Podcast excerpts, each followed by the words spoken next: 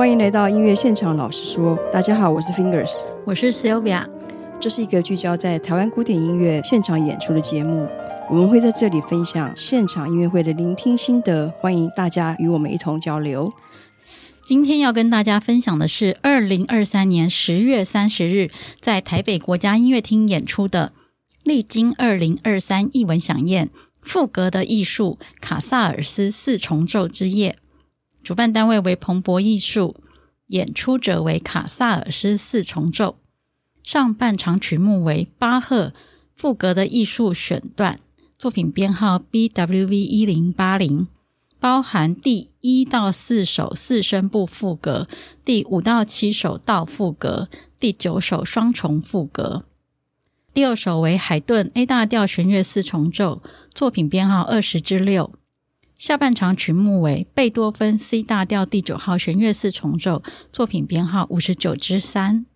现在说说你为什么买这场音乐会吧？我一直很喜欢听弦乐四重奏的现场，加上这次又有巴赫赋格的艺术，一直以来我都觉得这套曲目就是要听弦乐四重奏的的诠释，所以彭博一开卖，我马上就买了。嗯。对呀、啊，因为鹏博的四重奏都让我们听到，就是室内乐民团真的是完全一个不同的境界啊！对，嗯，真的听四重奏每次都是有种精彩可及的感觉。没错，没错，对对对，所以只要鹏博带来四重奏演奏会，我也是一定会买的。对，然后他都一定会挨，很难卖这样子。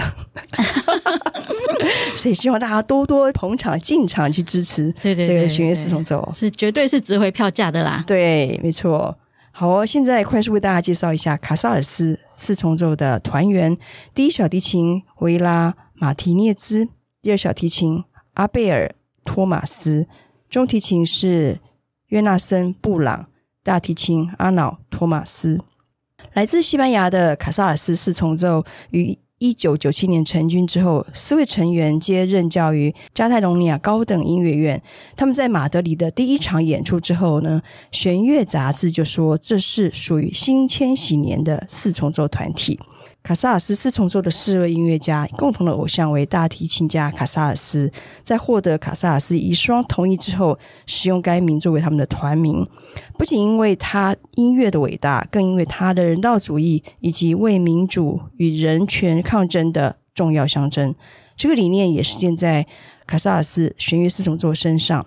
他们说：“我们没有领导者。”每个成员在四重奏中都拥有平等的发言权，这种民主特质对我们的演出至关重要。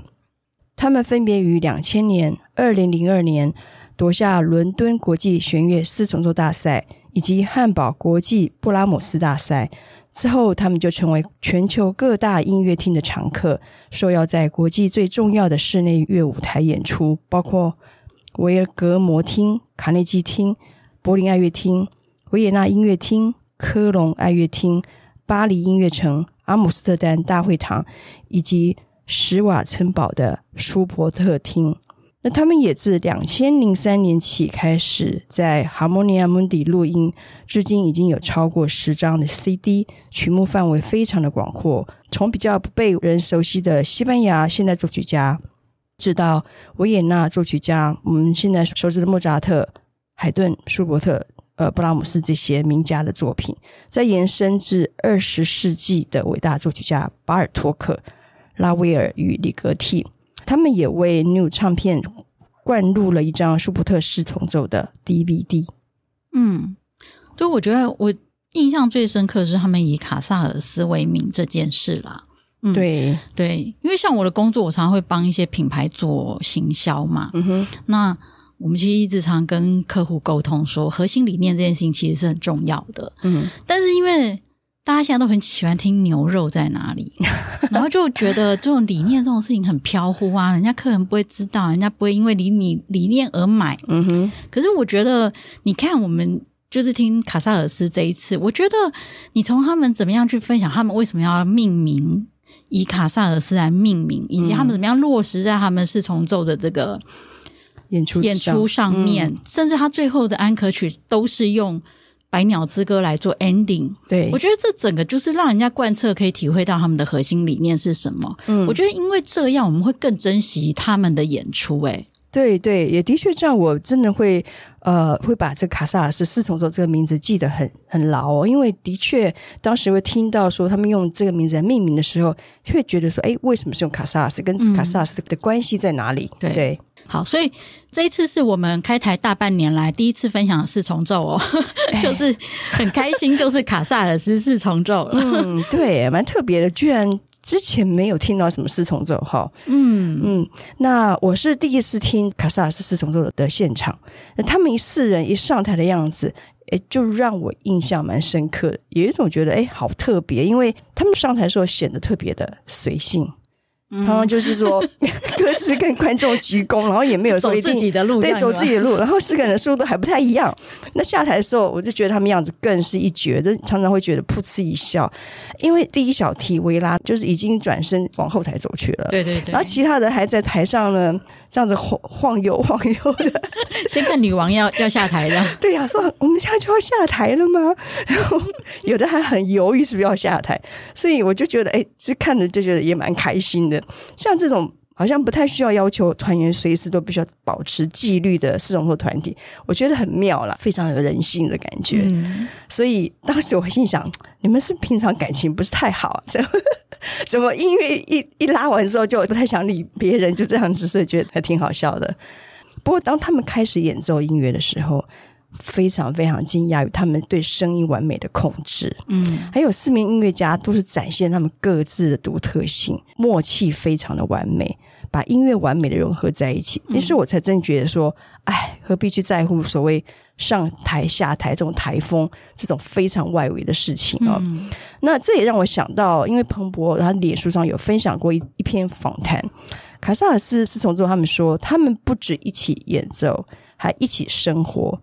四重座就像婚姻，人有点多，那是因为 四四个人嘛，会比婚姻来的更复杂。其中有两个人是兄弟啊，对，这样子就可以减少一点困扰了。你确定吗？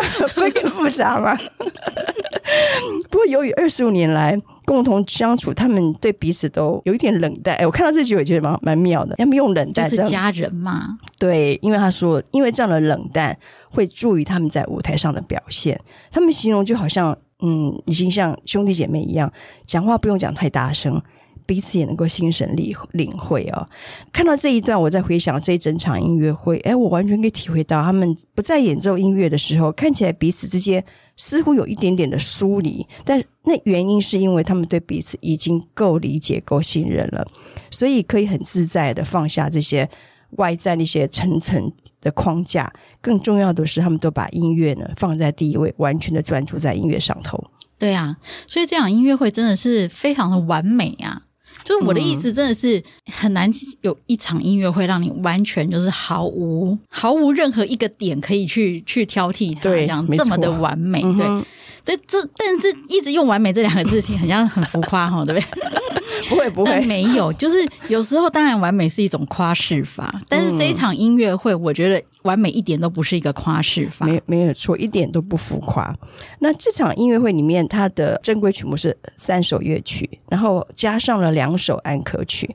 这五首曲子都是不同乐派的作品，那我非常喜欢，非常享受在他们的演奏里头，我可以感受到对每一首曲子都有不同时代氛围的诠释，因为演奏家们在音色还有韵味上面的一些改变，还有情绪，嗯，所以让每一首乐曲都有不相同的气韵。我觉得这在音乐会听到完全不同的诠释，我觉得这是对我来讲是蛮重要的一件事情啊。那我除了很喜欢他们对不同乐派音乐性这种很精准的掌握之外，他们在音乐里面很放松，非常的怡然自得，很像是音乐自己就启动那种自然流动的感觉。比如说，就拿曲目里都有的副歌乐章，赋格我们都知道音乐是非常紧凑的，嗯，那不同乐器必须要很快速的去抛接这个主题，嗯，所以你即便感觉到音乐抛接是是必须要很紧紧的呃接续在一起，你可以感觉音乐里面是有一种。电光火石的感觉，情绪里面是比较紧绷的，但是他们的音色还可以保持的非常的美。嗯，你感觉不到他们有那种仓促，或者有点觉得紧张，会不会接不到彼此？还有他们的音乐里面还有一种我在其他四重奏里面比较少听到的一种气质，那就是他们音乐肯定是非常有张力，但是给人很冷静、很理智的感觉。哎，这是我印象非常深刻的。嗯，的确啊，就是我觉得就是在那种很各各方各面其实都有，而且非常均衡。嗯哼，对对。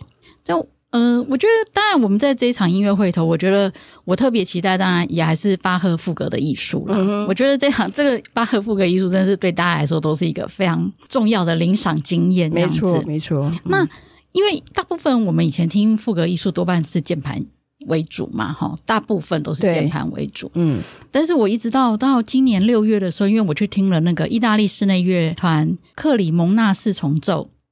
如果你有一点印象的话，就是那时候宣传说他们四个人都是用阿玛提的琴对来演出的，他们来了好像两天吧。两场还是三场？不止不止哦，好多场，很多场。然后我选的是 B 计划那一场，B 计划，B 计划，对，因为 B 计划这名字超好玩。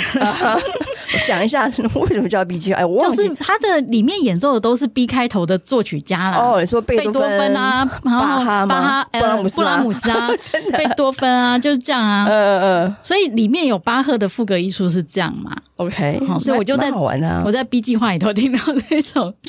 巴赫副格艺术，嗯，那我觉得那一场音乐会真的是就是这首曲特别让我印象深刻，因为是。我真的没想到说哦，原来赋格的艺术在四重奏编制上面，天哪，可以听得这么清楚而明显，嗯、就是你在见，因为我们通常到了第三个旋 第三个旋律出来的时候，对，再再下去就已经乱掉了，你你就只能听到前面那一个 第一个主题进来那一小节一半。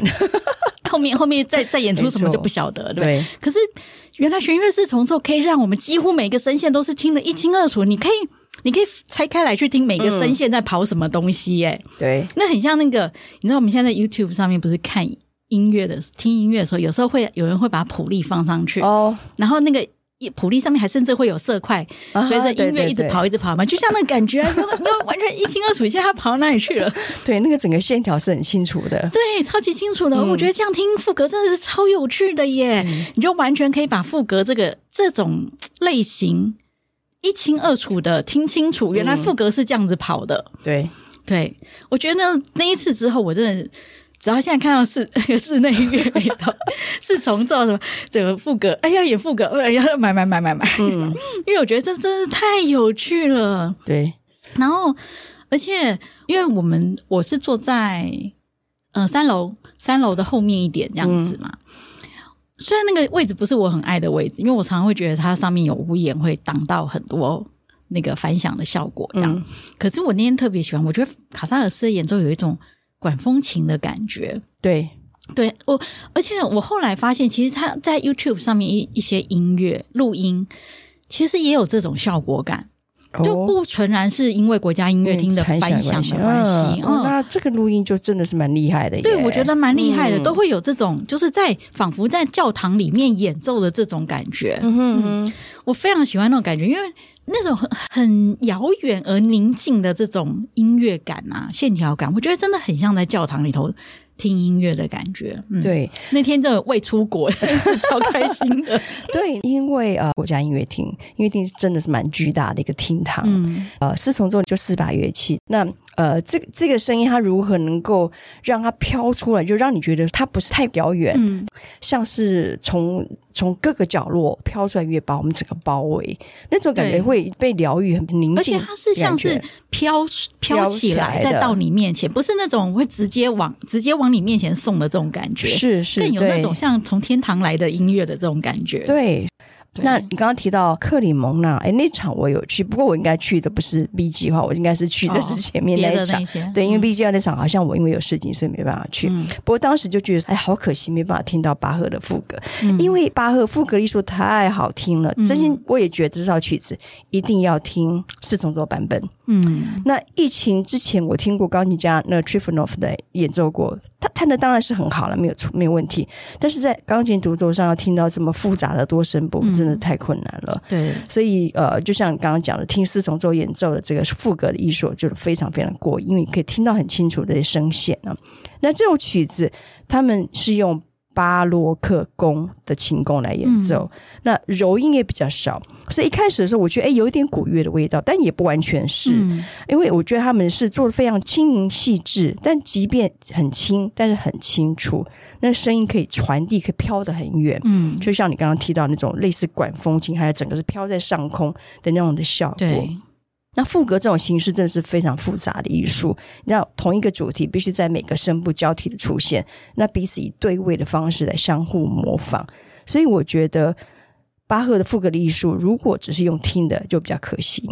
呃，因为我们会听到后来就会。有点嗯，就会找不到他现在位置在哪里。对对对，所以透过这个现场的演出，可以看到一个简单的主题，如果穿梭在这四个乐器当中，嗯，那四名演奏者如何将这个很层层叠叠的这个声部，把它从迷宫，把它转变成非常丰富的颜色、色彩非常丰富，像巴洛克精巧华美这种宫殿的感觉。那这个美音乐的美学也是非常独特的，嗯。每一首副歌，它的主题都是先从单一个乐器开始嘛，领奏，对对对，然后慢慢其他乐器一一的加入，这也是来看现场非常有趣的一点。那一开始我跟着可以跟得上音乐的节奏没有问题，就像你刚刚讲的，可以跟得上这个主题进来。但是到后来，它的发展还是非常复杂的，非常繁复，所以会觉得每一个乐器他们各自在行走，各自发展，他们每一个都有非常非凡的技巧，这些繁杂的、很复杂的段落，他们都驾驭的很棒。印象最深的是每一个副格的结尾，四个声部它回到一致的节奏，嗯、一起进入尾声。而那尾声，我真的觉得太美，很神圣。所以我一开始觉得好像自己走进了一座魔法般的森林，两旁都是这些奇花异草。你虽然觉得很新奇，觉得很棒，但是还是会有点担心，我会不会走不出去啊？这个森林啊，那就在这迷路的当下，突然看到。一道很祥和的光照就直接照进来，然后眼前就像看到一个熟悉的人，然后远远的朝自己走过来，然后拥抱住我这样子。所以每一次副歌的结尾都让我有那种像是靠在喜欢的人身上的那种拥抱，非常的安心，非常温暖。嗯、所以这个副歌的每一个结尾都让我觉得啊，太太美太美了。对啊，那个副歌结尾的完满程度，我真的觉得很惊人呢。嗯，对，我记得我们先前一直讨论过，就是四重奏到底平常在练什么，对，对不对？对。其实我们那时候有讨论过，其实练音色的契合度很重要，很重要，很重要，对，非常重要，要讲三次。对，因为不音色不合这件事情听起来就超级有瑕疵啊。对，嗯嗯，所以他们绝对是要音色的这个质地是完全的吻合才会好听。对，我觉得这是四重奏非常困难的一点。对，嗯、所以他们的每一个最后的那个音真的是可以做到完美。我觉得是、嗯、哦，天哪，那个你会觉得呼吸都完美，是 一模一样的这种感觉。对，所以那个尾结尾真的是让人有安心抚慰的感觉，而且我觉得每次听完一个副歌的最后，就是回到那个就是这种很很完融的一个结尾之后，我就有一种感觉，就是我就会觉得人生很感恩。对对，这一天的音乐会的给我感觉，就是像杜甫写的，就是此曲只应天上有，人间能得几回闻。嗯哼。这真的是一个很难得、很难得的经验，是对，我也觉得一种非常圆满的，对对对，这种感动，嗯，你会觉得说天哪，我们怎么可以听到这么好的音乐？嗯哼，嗯，对，真的。虽然那天人不多，但是我觉得每一个人都是完完全全的沉浸在这样的圆满大家都出来的时候都是非常感动的，非常感动，嗯、对。我记得我在有一篇报道里头有看到，他就问卡萨尔斯说：“为什么选择赋格的艺术当做成团二十五周年的一个主调？”嗯哼，然后那时候他们就有谈到说，他们其实用这部作品，其实用来思考弦乐四重奏这个编制的呃本质吧，就是他究竟是一个人呢，或者是四个人？对个人跟集体之间，他们到该到底该怎么样去？选择自己在哪个位置，嗯，那以及这首曲子它的四个声部其实是没有指定乐器的，也没有任何说明该如何执行。那究竟这四个声部它该怎么样在每个乐器中间去选选择？其实这四个不同的声音又如何保留在乐器本身的个他们演奏者的个性？个性对，嗯、然后但是你又要完整的呈现它是一个整体。对，这是一件神奇，是因为巴赫基本上就是把这些事情通通的留给演奏者自己去想，对该怎么样呈现？对，对我觉得这件事情很有趣，因为我在听的时候，嗯、其实是因为这个访访谈是我后来才看到的。嗯哼，我可是我在听的时候，我当时当下我就有一个感觉，就是我就在笔记上面写下，我觉得节制追求绝对的自我表现，才能成就一个完整的本体。嗯哼。对，但这个节制绝对不是建立在牺牲自我表现这件事情上面，而是说他要磨合到所有人的自我都有表现，但是却又是一个完整的整体。对，对，这个才是他们真正不容易的地方。这对，这是的确是，尤其像弦乐四重奏这种是非常精致的，它非常内化的这种音乐形式，我觉得要做到这一点。你确实必须要某个程度的要去舍却自己，但是又不是完完全叫的牺牲，完全是没有自己，而你们要怎么样如何去磨合？对对对对对，嗯、这真的是不容易的真的真的，尤其、嗯、呃，你听到 好的弦乐四重奏，跟听到一般的，甚至听到很不 OK 的四重奏，你马上就可以辨识出来，是可以有印象。因为我记得我们也曾经听过那种四重奏，你会发现第一小提琴太强势，对，没错，然后可怜的中提琴就被。偷偷里被忽视，然后第二小提琴，我觉得他们就是有一种觉得说，没送，对我也可以好吗？我也是，对，对没错，所以这的确是蛮妙的哈。对，嗯，那这里面我其实印象最深的是第三和第七个副歌，为什么呢？因为它都是有我们刚刚讲的很容易被忽视的中提琴开始演奏。嗯、那我觉得中提琴表现的真的是很棒啊。对，那。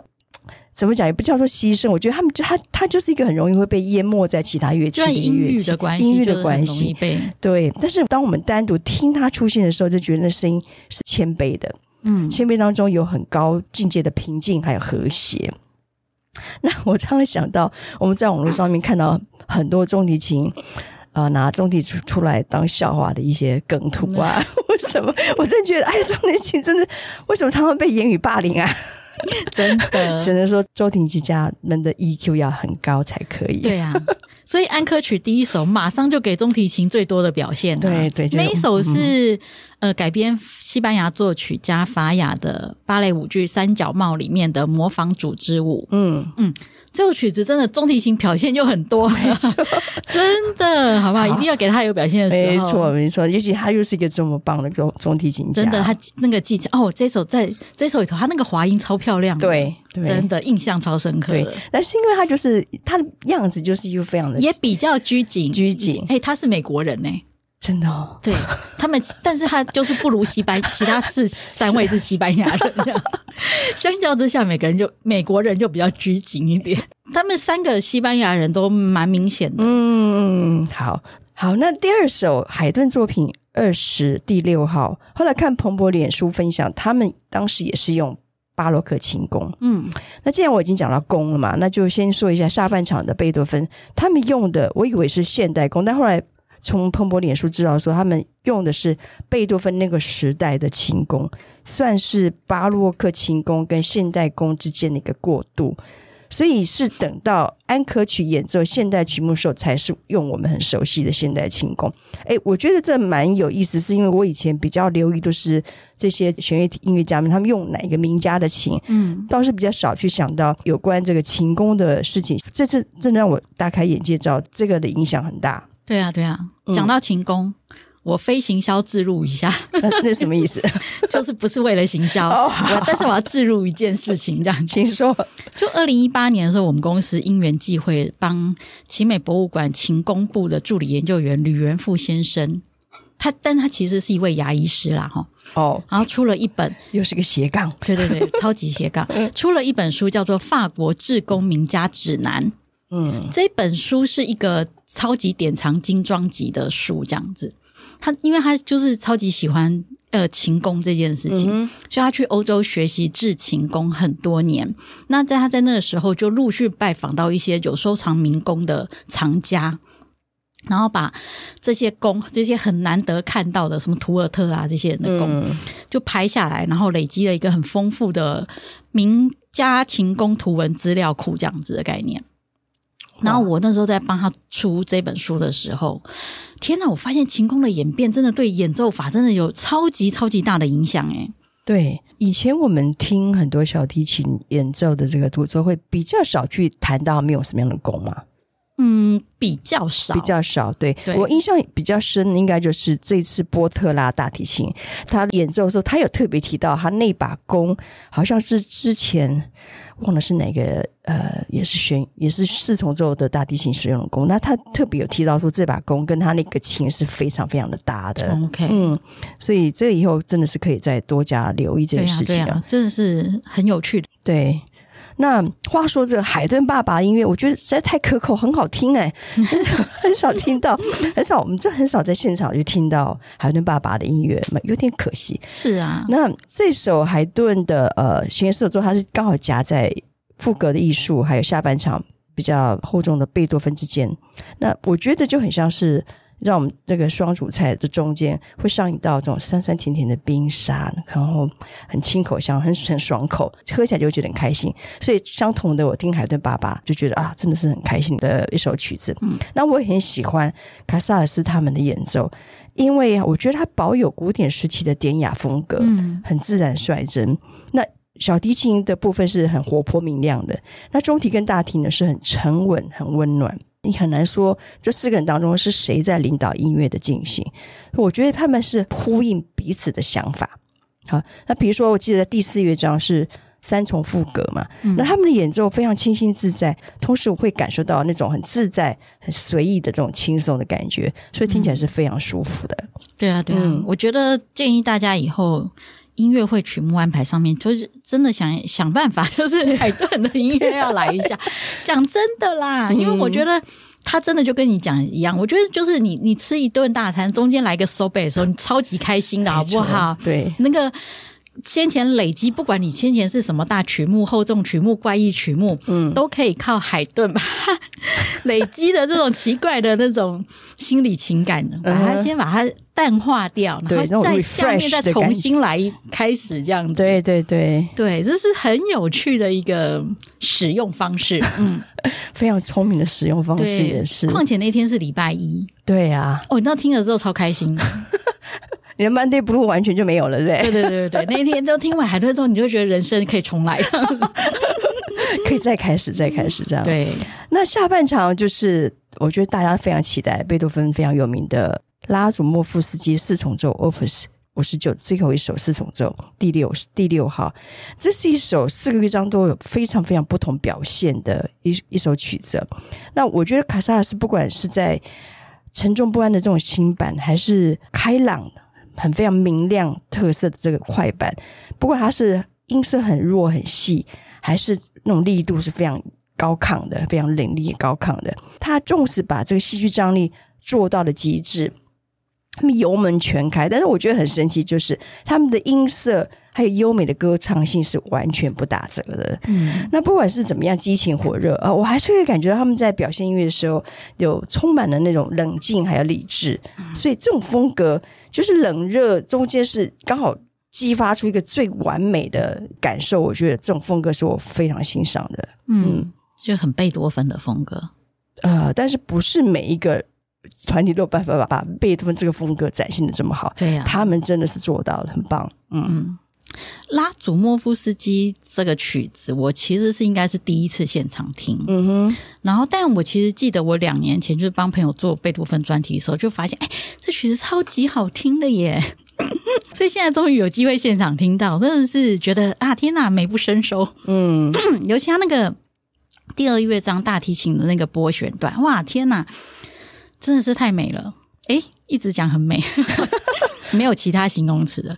然后第三乐章里头那个，我觉得他音乐在那个四把乐器之间这种流动的这个感觉，嗯嗯，那个乐句真的是做的非常漂亮。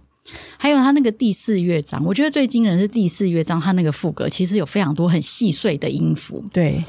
但是他们可以做到对的如此整齐，耶，真好好惊人的整齐啊！对，然后就像我讲，他们对的很精准，但是你不会觉得他们很慌乱。就是觉得，哎，就是你也不会觉得他们是为了工整而对，对，没有错，就是非常音乐是非常自然的，嗯嗯，对，就真的就是自然，而且情绪是很饱满的，对，对，真的是哦，你就会听到，就是哇，天哪，你会，我觉得那种感觉就会，你就会觉得这个整个空间都被那个很很细碎的音符给填的很满的这种。这种张力感。对，然后完全就是被他整个拉住的，完全就是进入到他们的音乐里面。嗯嗯，当时我真的觉得。也不能说着魔这样子，印象很深的是我的整个脑袋外面是很麻的，感觉是很一股很强大的能量。对对对，是在我在我的身边，然后我觉得身体身体上面有一种能量是一直不断不断聚集的，哇，印象深深，对呀、啊、对呀、啊，嗯，对对，你刚刚讲到第二乐章那个。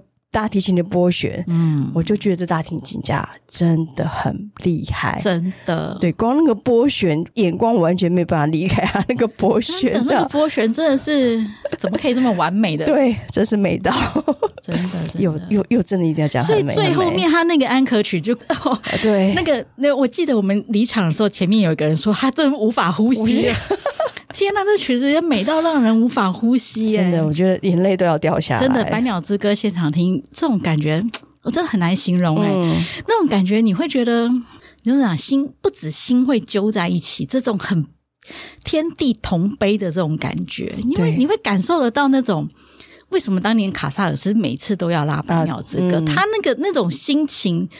那种整个满腔的这种心情，就是在这个音乐里面。对，然后这曲子又是跟在之前那个法雅那个非常节奏感很强的曲子的后头呀。嗯 yeah, 然后我觉得这两个安可曲比较特别，就是我觉得他们是一种蛮贴心的，就是法雅那个曲子呢，主要就是让给舞台，就让给中提琴；对，百鸟之歌舞台就让给了大提琴。对对对对，完全就是对。所以我觉得啊，我觉得他们中间超有爱的，的是给他们最最好的表现机会，这样子 呀。yeah 好了，题外话说一个，就是这场音乐会啊，我觉得在听到这时候，我就会有一种感觉，就是今年的音乐会一直让我有一种感觉，就是我觉得很多事情其实是要因缘聚合才有才有机缘的，就像嗯特斯拉夫的那一场音乐会哦，小提琴呃布拉姆斯小提琴协奏曲那一场，或者是像卡萨尔斯这一场，嗯、我觉得。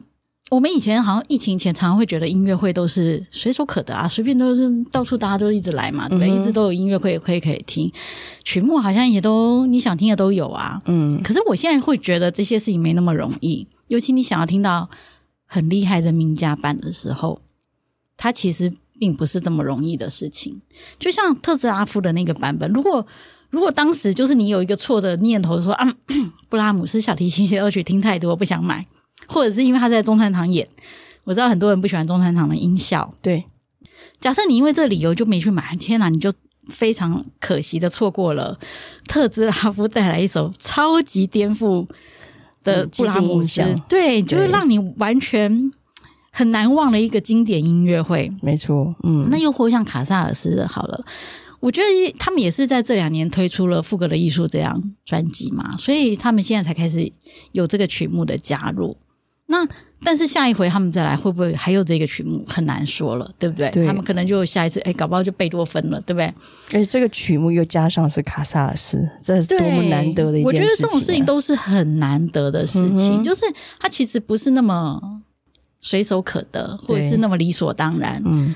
真的是要有机缘才有机会听得到啦。嗯嗯，我觉得这个跟听录音是完全不同的一种感受，哦，完全不同，完全不同。对，嗯，当然我们听完了这这场这么棒的音乐会，肯定就会回去。找他的录音来听，对，这这是没有办法复制的，在这个呃，这个空间气场里头的感觉是完全不一样。当然，录音有它很也是很棒的地方，嗯、但是就是完全又是另外另外一件事情这样子。对，所以你刚刚讲这个呃，你的感动还有心得，我也蛮同意。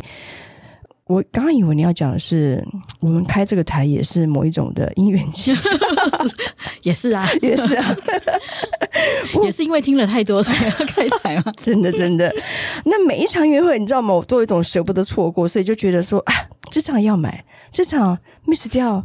可能会 miss 掉一些什么一生难得，可能只会发生在生命一次的美好。是啊，是啊，所以，所以就就决定能够去追的，能够去听的音乐场次，我尽量都不要去错过它了。对啊，对啊，对真的，因为有时候不是当买的时候，你就会确定说，哎呦，我我们老实说，就算是名团名家啦，也有可能有失误或者是表表现不好的时候嘛。对，所以不可能每一场音乐会都。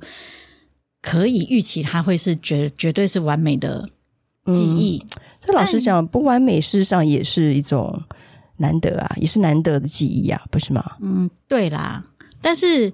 嗯、呃，我觉得要非常完美是更难得的一个一件事情，同意，对不对？对，你想想看，我们听了这么多，嗯、我觉得卡萨尔斯真的是听到目前为止最最最完美的一场音乐会。嗯，嗯，有很感动。嗯，对。好，那再说个题外话哦，还有吗？今天很多题外话。卡萨尔斯真的给我很多不同的 idea，这样子，嗯、就是。你知道他们的宣传照，也是我看过最有想法、最有艺术性的宣传照。嗯，他们以前上一次来的时候，都是那个四个人挤在那个古董伟士牌 机车上面的。这次有几张是这样子？有有有有有有，还是有放几张。但但那时候那个感那个版本感觉，让人家觉得他们是很南欧奔放的这种感觉。那可是这一次它的封面以及里面的几张，主要都是放。嗯、呃，他们有点像是在这种大画作、油画画作面前拍的，有点像是肖像式的这种照片。嗯哼，而且它那个整个色调，我觉得很像那个西班牙文艺复兴后期那个维拉兹奎兹的画作的那种色调。嗯嗯，我觉得是很有带有艺术性的呈现。对，这个宣传照真的是让我印象非常深刻，因为我觉得哦。你知道吗？当你看到这个宣传照的时候，你就会觉得这个团是讲究细节、追求卓越，而且有高度艺术性的。对，他们副格的艺术那一张 CD 上面就四个人的侧脸，对对对，我觉得那张我印象很深刻。对，我觉得他们拍这个宣传照真的是非常有想法的。嗯嗯嗯，我觉得这件事情也是很值得，就是很多艺术团体们。